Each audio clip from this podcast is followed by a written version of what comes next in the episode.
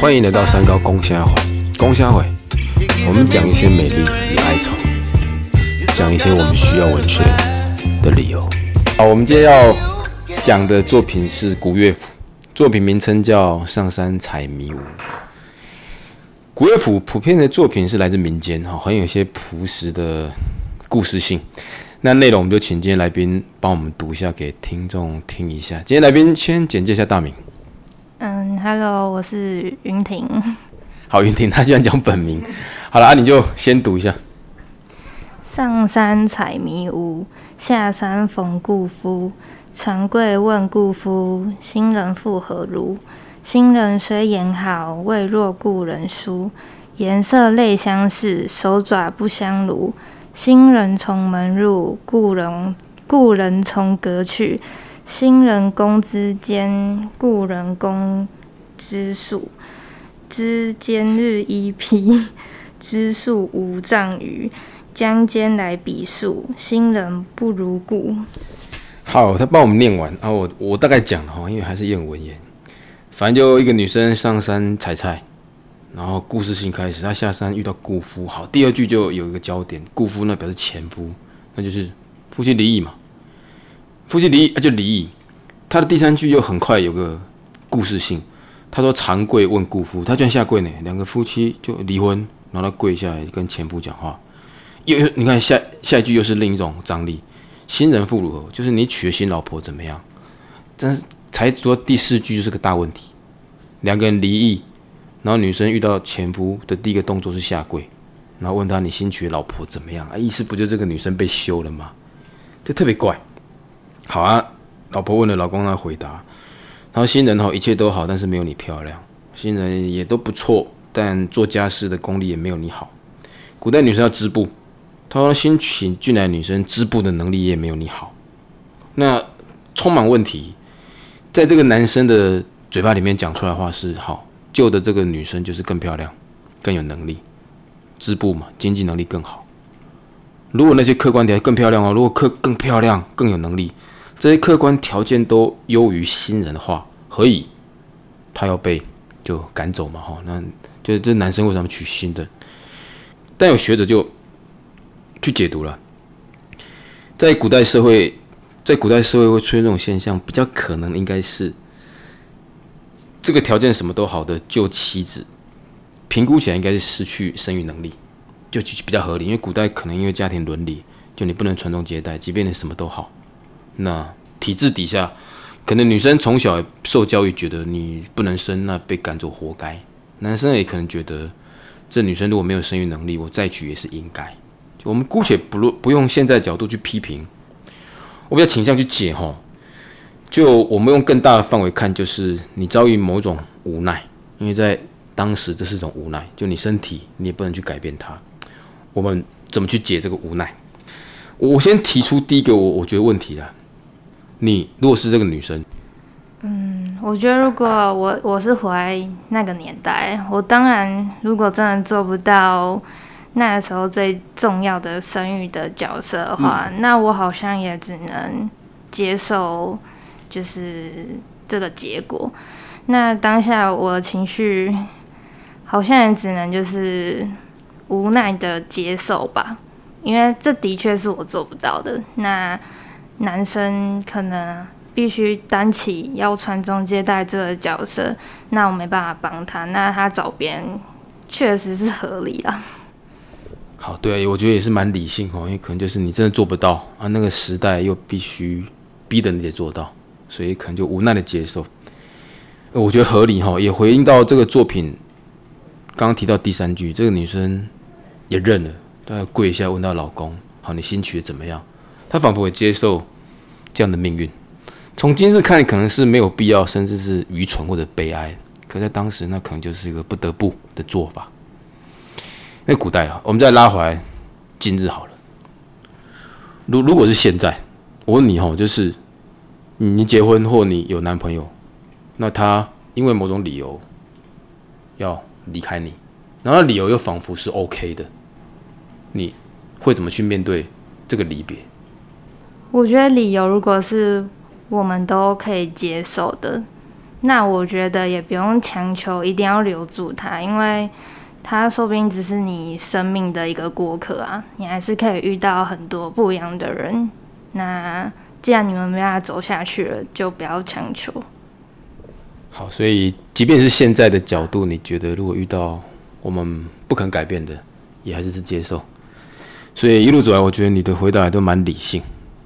我试图再问一个比较情绪性或者说不理性的问题。因为我还是聚焦于这个作品，他有提到长跪，他跪下来。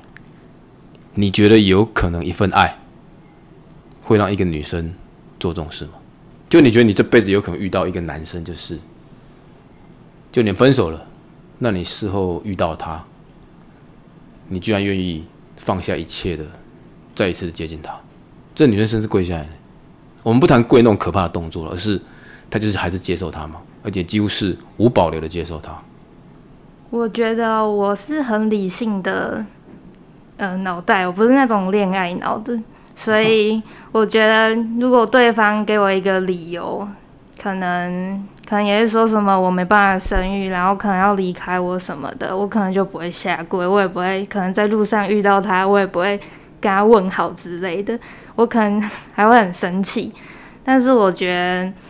还当然还是到现在还是会有那种恋爱脑女生，就算男生分开，就是决定离开女生，他还是女生还是很喜欢他，然后遇到的时候可能还是会聊上一两句，说：“哎，你最近怎么样？”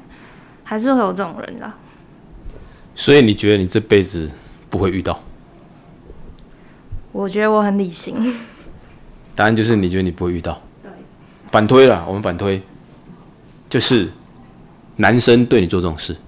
就他莫名其妙很爱你，对，你你们就分手嘛，可他就跟这个古典作品一样，遇到你了就类似用跪下来，就类似这样。如果男生对你付出这样长久而诚恳的情谊，那我觉得他他很可怜哎，就是都这么久了还不会放下吗？就还是要嗯，感觉我都伤他这么深，他还是。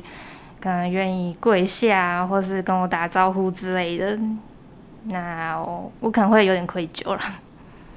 有愧疚，所以你一直觉得理性可以代表你思想的一切，所以你不觉得你有一天会走到很感性的一个情感层次？你凭什么觉得你不会遇到这种事？因为在没有遇到之前，每个人都觉得自己是理性的。我现在也会说，怎可能？这个我才不要，不可能，我 no，谁谁不会讲？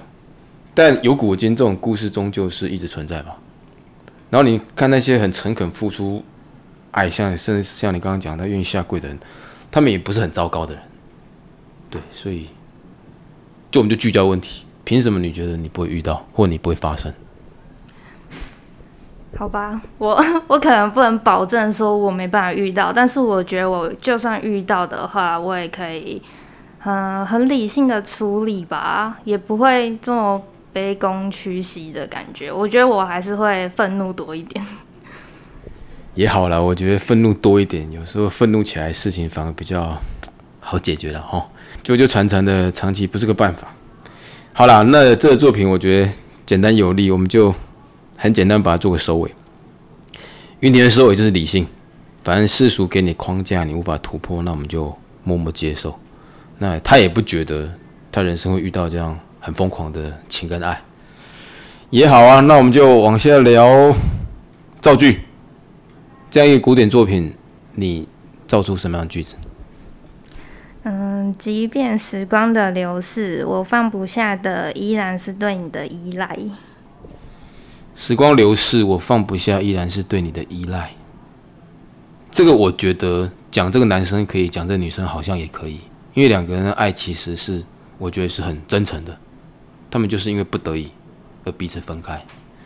我我觉得也好呢，这样其实硬要讲，甚至它不算是个悲剧。所谓悲剧就是有一方放不下或产生伤害。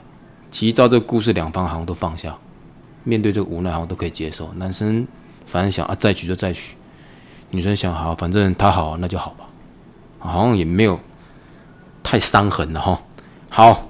这造句 OK，那你说你不唱歌是？不是你歌声是很难听是？好，那就吃东西，你决定挑 什么食物？嗯，我可能会跟他分享我最近吃到比较好吃的东西。然后，像我最近吃到比较好吃的东西，是一间在我们学校附近的一间意大利面。我觉得，哎，对，你读原字对？对，原字附近意大利面，你可以把店名讲出来。好，它是在中立区新人路二段，然后一间叫做千长的意式料理。哪个千哪个长？几千遍的千，然后就是一个口一个尝试的尝，品尝的尝啦，千尝哦。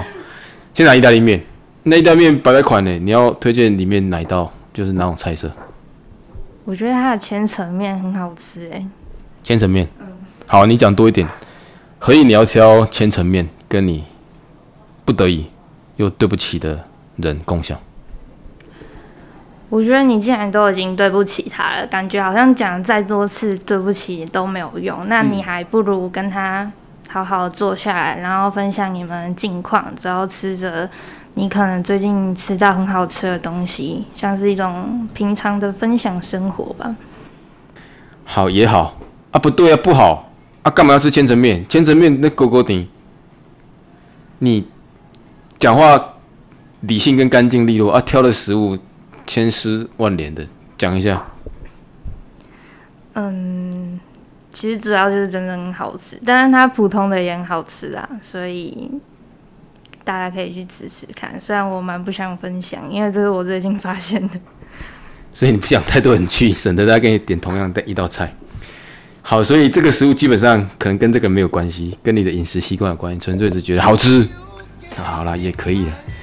好了，我觉得这是个蛮可爱的作品。那你对话我觉得好耶，轻松有趣，那就 OK 咯。跟听众朋友说再见，拜拜。